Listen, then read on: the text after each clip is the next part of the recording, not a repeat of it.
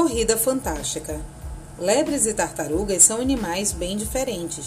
A lebre é um mamífero da família dos coelhos e é conhecida por sua rapidez. Já a tartaruga é um réptil que sempre levou a fama de ser um animal sem muita pressa para chegar. Pois bem, eis que certo dia a lebre resolveu desafiar a tartaruga para uma corrida fantástica, garantindo-se, é claro, na sua fama de ligeirinha. Já sentia-se vencedora dava saltos e se alongava como um verdadeiro corredor. A tartaruga, porém, resolveu entrar para valer nessa competição. Fez ginástica para fortalecer as pernas e treinou muito. Incansável na sua determinação por vencer, ela era observada pela lebre, que zombava de seus esforços.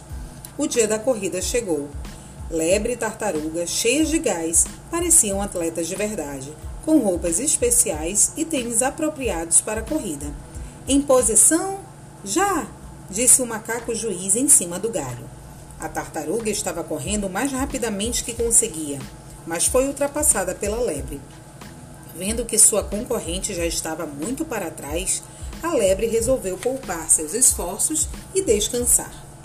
Exausta da corrida, acabou pegando no sono a tartaruga continuava correndo com grande empenho. Em certa altura da corrida, passou pela lebre, que estava dormindo, que era uma beleza, até sonhava. Quando a lebre despertou, sua adversária já estava quase cruzando a linha de chegada. Desesperada, ainda tentou correr o mais rápido que pôde para alcançar a tartaruga, mas todo o seu esforço não adiantou. A tartaruga venceu e ainda saiu para comemorar com os outros animais que assistiram à corrida. A lebre?